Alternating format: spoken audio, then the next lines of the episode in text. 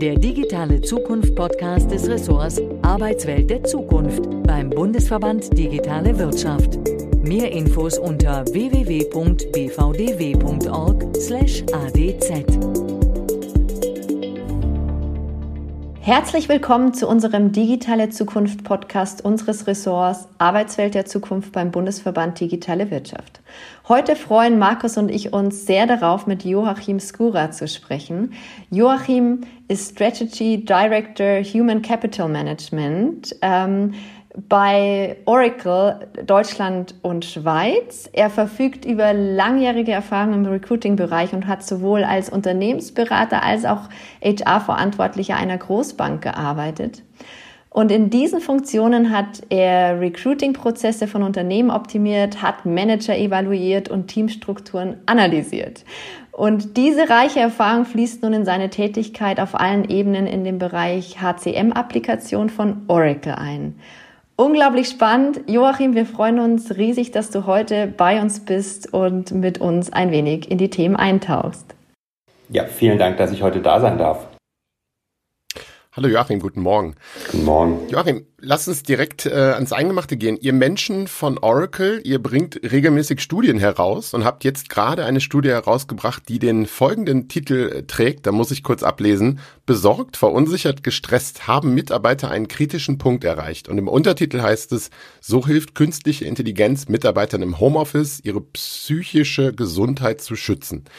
Jetzt geht's ja in unserem Ressort um die Gestaltung der digitalen Zukunft der Arbeitswelt und genau deshalb wäre es super, wenn wir vielleicht zum Einstieg von dir mal ein wenig den Rahmen der Studie ähm, erfahren könnten. Gerne. Ähm, vielleicht einfach noch einen Schritt zurück in dem Kontext. Oracle kennt man als großen Technologiekonzern. Der eine oder andere wird unsere Datenbanken kennen. Viele werden wissen, dass wir in dem Thema Cloud auch sehr stark unterwegs sind. Und das ist natürlich eine der eine der treibenden Technologien, aber daneben gibt es natürlich auch noch Voice, Datenspeicherung, Remote-Zugriffe. Es ist ein richtig breites Bündel. Und es ist nicht immer so ganz trivial, diese Wechselwirkung Mensch-Maschine einzuschätzen. Und wir sind auch nicht nur ein Technologiekonzern, der ja, Technologie produziert und das einfach dann in der Fläche verteilt, ähm, sondern wir können das nicht losgelöst machen von den Nutzern, von den Organisationen wie von den Individuen.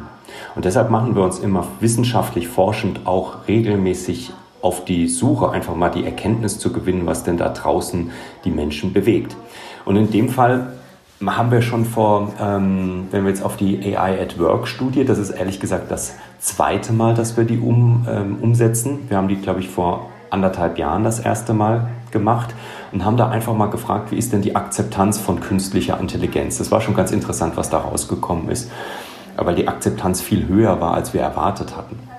Jetzt bezogen auf die neue Studie haben wir ähm, weltweit, das heißt Nordamerika, aber auch ähm, äh, Kontinentaleuropa, ähm, Japan, Asien, haben wir wenn ich es richtig im Kopf habe, über 12.300 Menschen befragt. Das ist also auch eine sehr, sehr große Gesamtheit. Wie sich denn die aktuelle Situation auswirkt, das heißt Covid, auf, die, auf das eigene Wohlbefinden ähm, und wie Technologie helfen kann.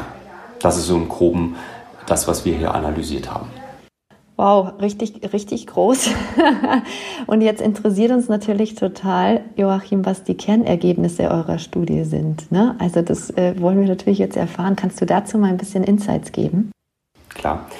Ähm, spannend war erstmal zu sehen, dass es ein, auf Englisch würden wir das, nennen wir den Begriff Mental Health, haben wir den genannt. Wir sind ein amerikanischer Konzern, insofern läuft bei uns alles immer auf Englisch, da muss man das immer manchmal ein bisschen übersetzen.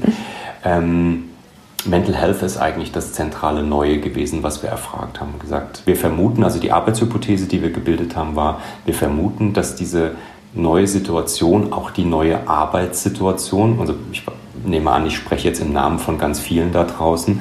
Bei uns lief das, wenn ich das richtig rekapituliere, so, dass wir im März, ähm, ich glaube, so 15. März rum gab es ein E-Mail komplett durch den ganzen Konzern und seitdem sind wir alle im Homeoffice. Das hat natürlich einfach meine Arbeitssituation geändert, wo ich sonst immer drei Tage die Woche im Flugzeug saß, ähm, bin ich jetzt seitdem eben zu Hause, wie viele andere auch. Wir müssen irgendwie gucken, dass wir mit Schule, mit den Kindern, mit dem Hund, das alles und, und auch den einzelnen Personen, die halt hier bei uns im Haushalt sind, das alles organisiert bekommen. So, das ist ja für viele andere auch so und das schafft schlicht und ergreifend eine Stresskomponente. Die zweite Stresskomponente liegt, glaube ich, einfach in der Thematik drin, dass vielen Businesses deutlich unter Druck sind. Wir müssen es gab gerade hier in Deutschland die großen Announcements vor zwei, drei Wochen über ThyssenKrupp beispielsweise. ThyssenKrupp verkauft nicht mehr so viel Stahl, weil eben die Automobilindustrie in Schieflage gerät. Wir haben alle auch die ganzen anderen ähm, Proteste und Sorgen eben gehört, beispielsweise von der Veranstaltungsindustrie, von der ganzen Travel-Transport-Industrie, von ähm, äh, Gastronomie. Das haben wir alle auf dem Radar und keiner spricht so richtig drüber das schafft einfach eine Irrsinns-Stresskomponente. Und wir haben mal durchgemessen, eben innerhalb der Studie, wie hoch dieser Stress wirklich ist. Und es ist nicht nur zusätzlicher Stress, und wir könnten Stress auch belegen weiter noch mit dem Begriff Angst, Angst vor Unsicherheit, eben den Job zu verlieren und andere Dinge. Das ist sehr stark ausgeprägt. Und dann haben wir natürlich dann gefragt, gut, wie, wie, wie, was gibt es denn für Ventile, wie sich Menschen eben mit dieser geänderten Situation, haben da muss man sich ja mal irgendwie anvertrauen.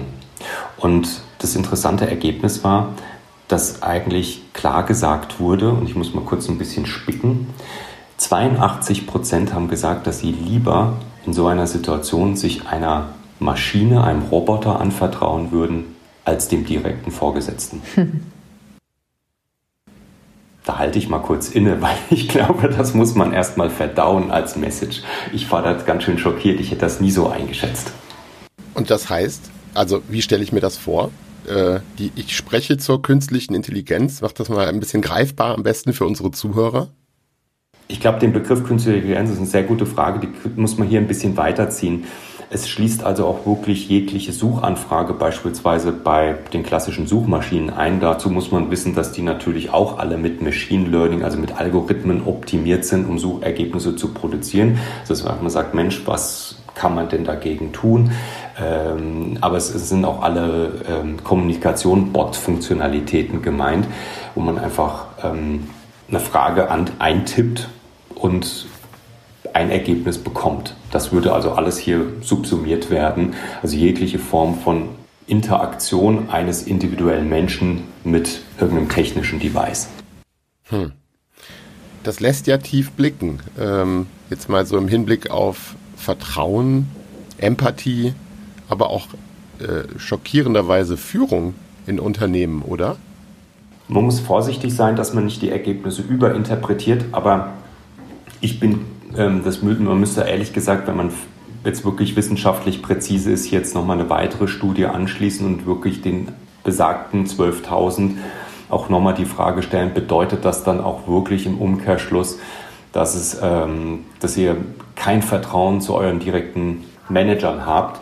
Die Frage wurde ja so nicht gestellt, da muss man immer ein bisschen vorsichtig mhm. sein. Mhm. Aber ich bin natürlich schon auch in der Interpretation der Ergebnisse genau auf diesem Zweig. Also offensichtlich haben wir ein großes Mismatch, dass die, und da haben wir, das haben wir auch in anderen Studien auch schon erkennen können, dass der Einzelne die Organisation ganz anders wahrnimmt, als beispielsweise die Organisation den Einzelnen wahrnimmt. Ja, das ist echt interessant, hochspannend.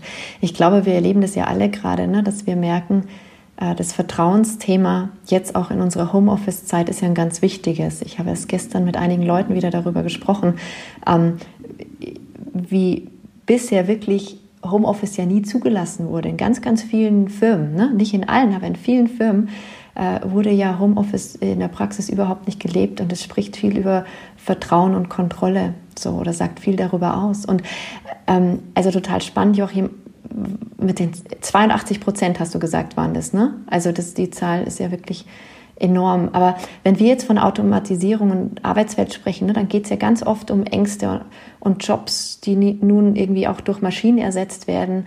Und so wie du das gerade beschrieben hast, scheint es ja genau andersrum zu sein. Ja? Digitalisierung wird als Hilfsmittel wahrgenommen. Also denkst du, und das ist jetzt eben die spannende Frage, kann man jetzt vielleicht auch schon so ein bisschen von einem Paradigmenwechsel sprechen? Ähm, oder woran liegt diese positive Einschätzung deiner Meinung nach? Weil es könnte ja auch sein, ne, dass die Menschen sagen, ähm, nee, ich, ich, es geht mir jetzt gar nicht darum, dass ich meinem, meinem Vorgesetzten nicht vertraue, sondern ich habe einfach gemerkt, was für einen positiven Impact Technologie auf mein Leben hat. Ja? Und wieso, wieso sollte ich künstliche Intelligenz nicht in mehrere Bereiche mein, meines Lebens zulassen? So? Ich glaube, es ist wirklich ganz spannend zweigeteilt, die Welt gerade. Ähm, äh, ich schicke vielleicht eine Sache nochmal vorneweg. Ich glaube, dass wir eine ganz schwierigen Balanceakt auch innerhalb der Firmen zu leisten haben, auch die Manager von Mid-Management bis Top-Management. Also es ist ähm, auch nicht also für diese Positionsinhaber nicht leicht, der aktuellen Situation einfach mal so gerecht zu werden. Ne? Das sollte jetzt also keine Fingerpointing in diese Richtung Führung sein. Und ähm, was ich damit meine ist, wir haben auf der einen Seite ja eben schlicht und ergreifend hm, eine sehr anstrengende Situation für den Einzelnen zum, also es ist einfach sehr viel Stress. Äh, ähm, und gleichzeitig haben wir aber auch die schnöden Leistungsvorgaben. Ja. Wir müssen Gewinn erzielen, wir müssen KPIs erfüllen. Ich glaube, das ist ein Balanceakt, der für diese Soziosysteme, diese Mikrosysteme, äh, Unternehmen wirklich nicht leicht sind, äh, hier diesen gordischen Knoten zu lösen. So, das ist mal das eine, was ich äh, dazu sagen wollte. Das zweite ist ist es wirklich ein Paradigmenwechsel? Ich glaube, uns wird der Paradigmenwechsel nur ein bisschen bewusster aktuell. Mm. So ist meine mm. Wahrnehmung. Ich glaube, der Paradigmenwechsel hat schon lange stattgefunden. Ähm, und ich glaube, am einfachsten sieht man es am eigenen Nutzungsverhalten. Wir haben ja, was den meisten, was alle wissen, was aber eigentlich man sich nicht oft genug zu ähm, Bewusstheit führt, ist, dass wir eigentlich im, im, im Grunde alle keine Telefone mehr durch die Gegend tragen, sondern permanent mobile kleine Tablet-Computer. Und die, dieses, die Art und Weise, wie, wie stark wir eigentlich mit Maschinen verwoben sind in unserem täglichen ja, Ablaufen, ähm, ist viel intensiver, als uns oft bewusst wird. Jetzt kommt noch eine Komponente mit dazu, dass unsere Devices immer intelligenter werden und kommunikativer werden. Das heißt, Siri war, glaube ich, so der erste, einer der ersten großen Schritte oder jegliche andere Form von Voice-Funktion, dass man einfach einen bestimmten Text einsprechen kann. Ist das jetzt wirklich jetzt gerade der Paradigmenwechsel gekommen, würde ich sagen, eher nicht, aber wir bewegen uns schon auf einer ganz, es gibt ja Technologie, kommt ja immer in so Wellen. Ne? Wir hatten also verschiedene Automatisierungswellen jetzt schon in der Industrialisierung erlebt und jetzt ist sicherlich mit dieser Mobil, Mobile Computing ist sicherlich die nächste große Welle, die wir jetzt gerade erleben oder mittendrin sind. Das würde ich schon bestätigen. Ja. Mhm. Nun versuchen wir ja unseren Hörern auch immer, soll ich sagen, handfeste äh, Ratschläge, Inspirationen zu geben. Ähm, kennst du persönlich denn Unternehmen, bei denen künstliche Intelligenz bereits dazu eingesetzt wird, ähm, um das Wohlergehen der Menschen am Arbeitsplatz zu stärken bzw. auch dann zu verbessern? Ganz viele, sogar erstaunlicherweise ganz viele. Und, das, äh, und ich glaube, wenn man den Begriff künstliche Intelligenz mal ein bisschen entmystifiziert und nicht einfach sich immer so vorstellt, dass da wirklich äh, wie in so einem Science-Fiction-Film immer eine Oberintelligenz ist, da, da sind wir bei weitem noch nicht. Wir sind aber schon dabei, dass bestimmte intelligente oder ich sage immer ganz gerne semi-intelligente Routinen im Hintergrund laufen unserer Systeme, die wir nutzen. Und das kann einfach dazu führen, dass man einfach bestimmte Dinge leichter oder schneller findet, beispielsweise auch über eine Voice-Funktion. Das Dinge, die wir beispielsweise bauen, ist, dass man jetzt in seiner Software einfach mal auch auf einen Button klicken kann und, und einen Text einsprechen kann, wo finde ich denn die Car Allowance meinetwegen für Spanien, na, wenn ich die gerade brauche. Also Dinge, die mich sonst immer aufgehalten haben, das, das ist erleichternd. Ähm, auch, dass ich nicht immer mich durch irgendwelche Submenüs ewig wühlen muss, sondern dass ich praktisch schon intelligent vorselektiert eine Reduktion der Auswahlpunkte bekomme, dass ich vielleicht auch schneller abspringen kann innerhalb des Systems. Das ist alles in eingebaute Intelligenz, das ist alles schon Machine Learning oder Artificial Intelligence, ohne dass wir es wirklich merken. Wahrgenommen als wirkliche Intelligenz oder intelligente Form sind gerne diese äh, Bot-Funktionalitäten oder bei uns heißen die Digital Assistant, weil es eben nicht nur ein Kommunikationsinterface ist, sondern auch wirklich ein Bot, der auch intelligent analysieren kann. Heißt, der lernt kontinuierlich besser zu werden und ist eine ganz tolle Funktionalität, wo ich einfach Fragen stellen kann, wo ich Dinge finde oder auch schon ähm, Approval-Prozesse oder Approval-Prozess notwendige ähm, Routinen anstoßen kann. Und das macht mir schlicht und ergreifend, um es mal kurz und knackig zu sagen, das Leben einfach leichter. Und das haben wir, wir haben jetzt, glaube ich, äh, über 6000 Cloud-Kunden weltweit.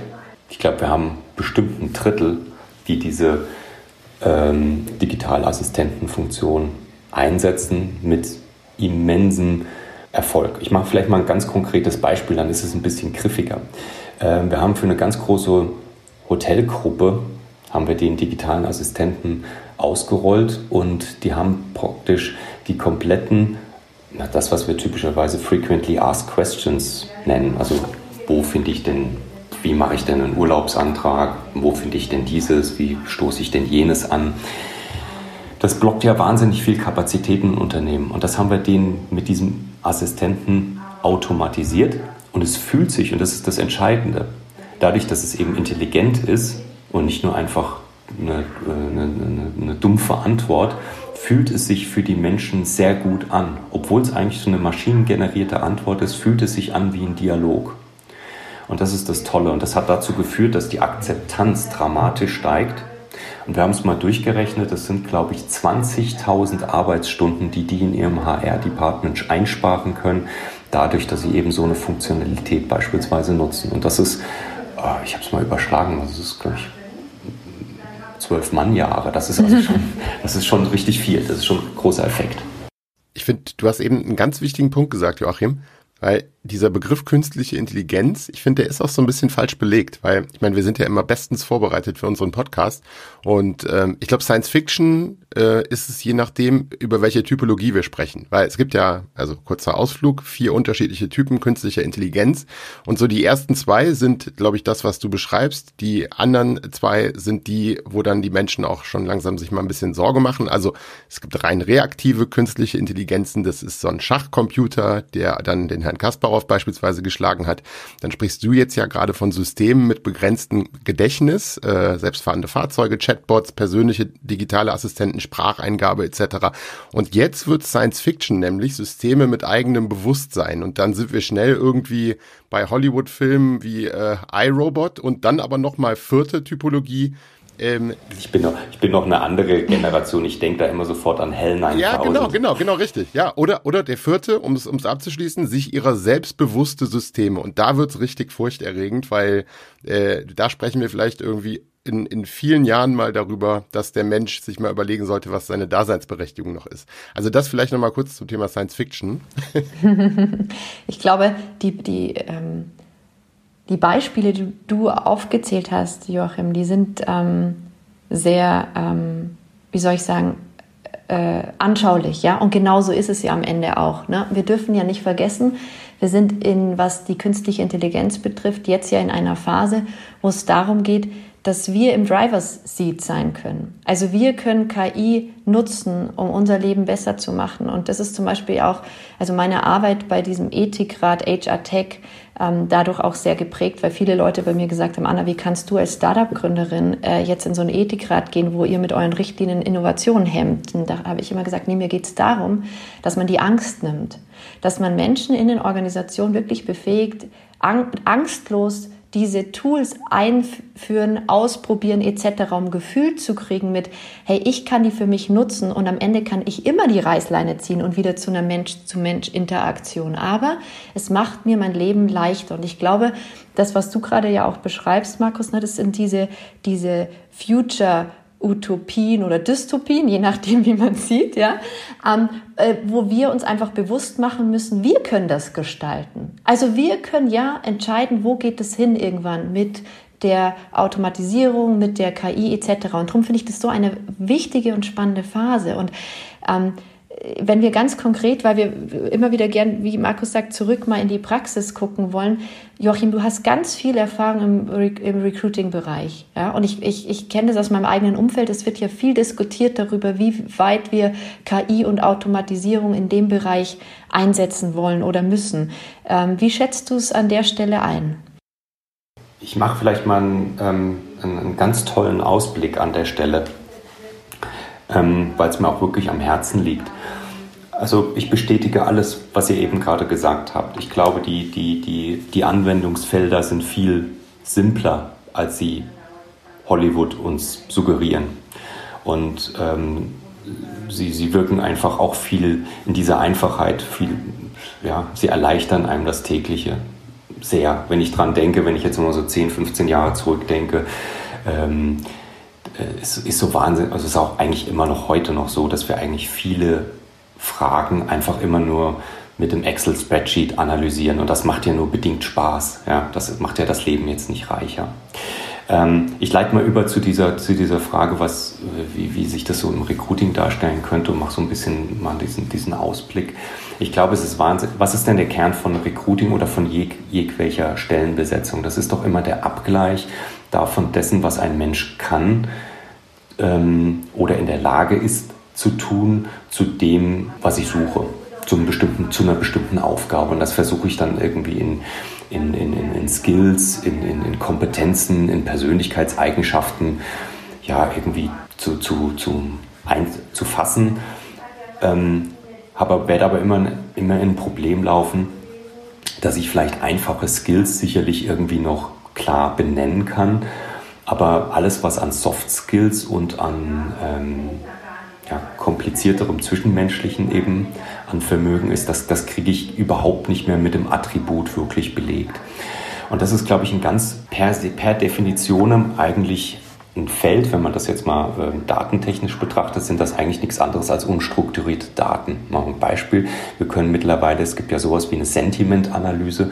Das heißt, wir können anhand der Sprachwahl eines Users, wie er bestimmte Texte eingibt, ein Stück weit dessen Motivationslage herauslesen. Das heißt, wenn jeder, jemand einmal praktisch ähm, ähm, immer sehr viel aggressiv formulierte äh, Suchen innerhalb des Systems macht, gibt es offensichtlich da eine gewisse Frustkomponente. Und das kann uns ermöglichen, beispielsweise hier was im positiven Sinne anzustoßen, zu sagen, Mensch, offensichtlich gibt es hier einen, einen, Gesprächsbedarf, können wir nicht irgendwie was tun, dass sich praktisch mehr Motivation vielleicht wieder aufbaut. Ein ganz konkretes Beispiel, an dem wir auch schon arbeiten, was mir wirklich am Herzen liegt und was ich finde, wo man ganz toll sehen kann, wie konstruktiv es werden kann. Wenn wir über Recruiting sprechen, dann reden wir ja gerne mal oder denken wir immer mal gerne an die Besetzung von Stellen von außen. Das ist aber nur ein Teil von Recruiting. Wenn ich mal Revue passieren lasse, wie das damals in dem anderen Konzern war, in der Bank war, da hatten wir etwa so eine Verteilung, dass 60 Prozent der Stellen intern besetzt wurden und etwa vielleicht so, naja, sagen wir 40 Prozent von außen. Das verteilt sich je nach Firma immer ein bisschen unterschiedlich. Der größte Teil des Recruitings findet aber sozusagen konzern- oder firmenintern statt. Und eigentlich, wenn man mal so ehrlich ist, in einer sehr tradierten Form. Das heißt, wir machen eigentlich Recruiting wie 1990. Das heißt, wir machen interne Stellenausschreibungen und hoffen, dass sich Leute darauf bewerben. Modernes Recruiting nach außen in Richtung Talentpools aufbauen äh, oder Leute schon frühzeitig binden oder eventuell die Leute, die rausgehen, zu tracken und mit denen in Kontakt zu bleiben, dass sie vielleicht wieder zurückkommen. Die, diese, äh, diese Mechanismen applizieren wir ja im Innenverhältnis gar nicht. Also wie toll wäre es also, und da arbeiten wir gerade dran, wenn wir sozusagen Persönlichkeitseigenschaften, Skills, äh, Kompetenzen in irgendeiner Form einfassen können und dann sozusagen intern im Hintergrund so ein Matchmaking laufen lassen und sagen, Mensch, wir haben jetzt hier gerade, dann würde ich dann im Ergebnis vielleicht so ein Pop-up bekommen, also eine, eine, irgendeine Form, eine Notification, irgendeine E-Mail oder, oder irgendein Fenster, das aufgeht, in dem vielleicht steht Joachim, ähm, du kannst doch XYZ oder was viele beispielsweise nicht wissen. Ich spreche, äh, weil ich mal im, im Ausland studiert habe, äh, Portugiesisch. Äh, wir bräuchten dich jetzt meinetwegen mal drei Monate in Brasilien. Hättest du nicht Interesse hier mitzumachen oder die Kompetenz brauchen wir da gerade? Etwas, was so typischerweise nie aufs Tableau käme, können wir jetzt sozusagen ganz aktiv, können wir unseren interne Belegschaft Ideen an die Hand geben, zu sagen, guck mal, das könnte doch was für dich sein. Und dann kann der Einzelne immer noch entscheiden, ja oder nein. Und ich finde das ein ganz tolles Beispiel. Wir nennen das ähm, Opportunity Marketplace, nennt sich das bei uns. Finde ich auch einen ganz schönen Begriff, wo einfach ein, strukturiert, ein strukturelles Problem, glaube ich, im HR verbessert wird, dass wir wirklich mit den Leuten, die wir schon haben, denen was an die Hand geben, ja, wie sie weiter Karriere machen können, wie sie vielleicht einen passenderen Job finden oder auch mal einfach eine andere Aufgabe finden. Das wäre toll, weil vor allen Dingen ähm, auch wirtschaftlich toll und auch kulturell toll. Wirtschaftlich, weil normalerweise Retention günstiger ist als Recruiting und kulturell, wie toll ist das denn, die eigenen Menschen weiterzuentwickeln und dann wirklich äh, von diesem Humankapital und diesen furchtbaren Begriff mal zu nutzen, daraus was, äh, da auch was draus zu machen im Grunde. Also spannende, spannende, äh, spannender Gedanke. Wenn jemand nicht performant ist in dem, was er gerade tut, gibt es ja zwei Möglichkeiten. Entweder kann er es einfach nicht oder er sitzt einfach auf der falschen Aufgabe. Ganz genau. Und ich glaube, unser Vehikel, wie wir mit dieser Situation typischerweise umgehen, ist, dass wir sagen, hm, okay, da müssen wir uns leider trennen mhm. ähm, ähm, und besetzen das Ganze von außen oder Konzern mit dem nächsten. Aber wir haben kein, äh, letztendlich sind wir noch sehr vereinfacht unterwegs, was ähm, wirklich diesen Abgleich zwischen, das ist das, was jemand kann und das mhm. ist das, was die Aufgabe erfordert, wie wir das wirklich ein bisschen objektivierter einschätzen vermögen, da sind wir eigentlich noch sehr, sehr, sehr am Anfang. Und das ist auch toll, weil ich beschäftige mich gerade mit dem Peter Principle. Ich weiß nicht, ob euch das was sagt. Das äh, äh, in einem Satz zusammengefasst. Das besagt, dass jeder Mensch in seinem Berufsleben in einem Unternehmen so lange befördert wird, bis er den eigenen Grad an Unfähigkeit erreicht hat. Und ähm, ich glaube, dass eine solche Technologie äh, dem sehr gut entgegenwirken kann, weil das ist auf Dauer wirklich sehr, sehr schwierig für Unternehmen, diese Entwicklung. Wenn man jetzt mal in dem Kontext denkt dessen, was uns McKinsey schon von den 80er Jahren mit der War for Talent Studie ja vorgerechnet hat, wir haben ja schlicht und ergreifend in bestimmten Ecken Verknappungen.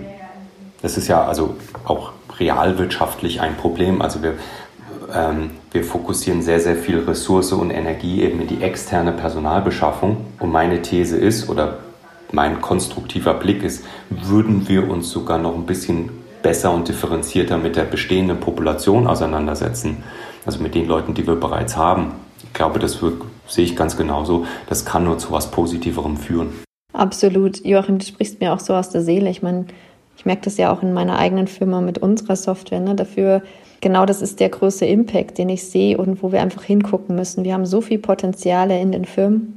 Das ist uns oft einfach gar nicht bewusst. Und da kann Technologie so unglaublich helfen. Wir sprechen auch bei uns immer von Liquid Skills, also Skills, die, die sich verändern ähm, können müssen, ne? die irgendwie sich ähm, äh, auch die, die Form verändern dürfen, ja, damit sie überhaupt wirken. Also, dass wir auch nicht mehr allein schon in den Begrifflichkeiten, wie finden wir denn raus, wer was kann? Sind es Kompetenzen, sind es Interessen, sind es Skills, sind es Fähigkeiten? Ja, man hatte ja oft sehr starre Systeme in der Vergangenheit gehabt und genau da kann Technologie so unglaublich helfen, vor allem wenn es einfach Unternehmen irgendeine gewisse Mitarbeiterzahl irgendwann überschreibt, so dass man das gar nicht mehr alles top-down steuern kann. Sehr, sehr spannend. Ja, vielen Dank da auch für deine Gedanken und Insights. Wir haben ja darum, um diese, um diese Fragestellung, haben wir ja sogar ein ganze, ganzes Modell kreiert. Das ist, um vielleicht nochmal den Verweis zu machen, eine, andere Studie, die wir zusammen mit der Universität der BHU gemacht haben. Ähm, die heißt The Adaptable Business und das Modell, was wir da kreiert haben, untersucht explizit eben, ähm, welche Elemente aus Technologie Produktivität werden lassen. Das Interessante war, das interessante Ergebnis war hier, die reine Technologie ist es nicht, die mhm. den Effekt auf die Produktivität erzeugt, sondern ist es das, was wir mit Technologie machen, wie wir sie nutzen, wie ein Werkzeug, was dann wirklich den Effekt hat.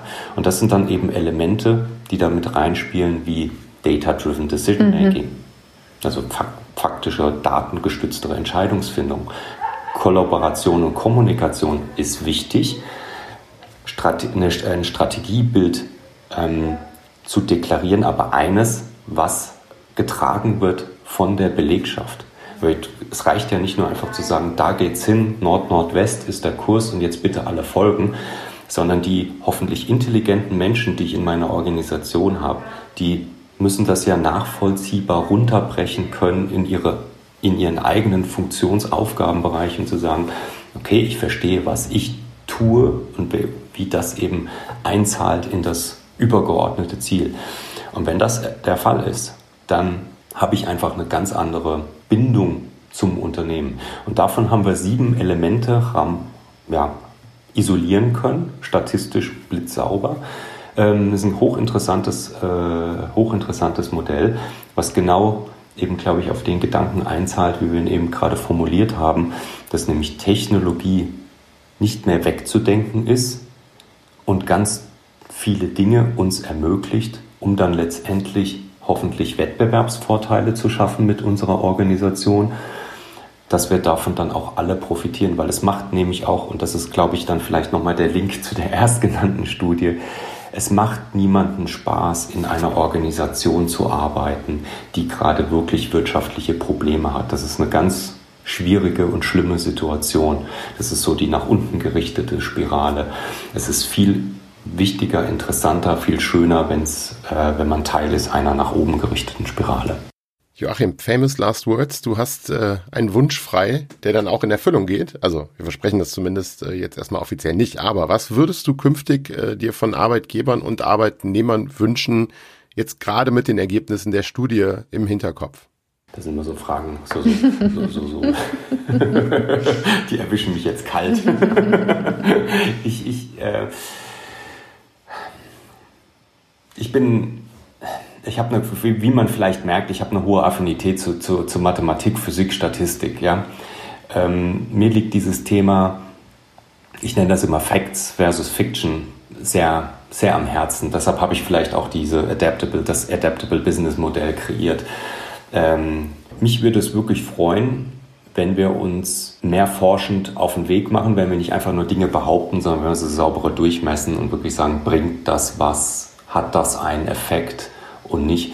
Und vor allem, wenn wir uns dann auch eine Kultur schaffen, wo wir auch mit dem nicht konformen Analyseergebnis leben können.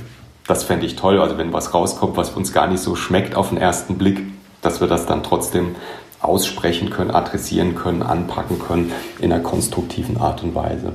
Ich glaube, das ist ein ganz großes Vehikel für jegliche Organisation. Dem können wir nur zustimmen. Und ähm, Joachim, ich fand es so unglaublich spannend. Äh, ich glaube, Markus und ich könnten noch sehr, sehr lange mit dir über diese Themen sprechen und in die Tiefe gehen. Ähm, vielen, vielen Dank dass du heute bei uns warst und uns Einblicke in deinen Bereich gegeben hast und deine spannenden und wertvollen Gedanken mit uns geteilt hast.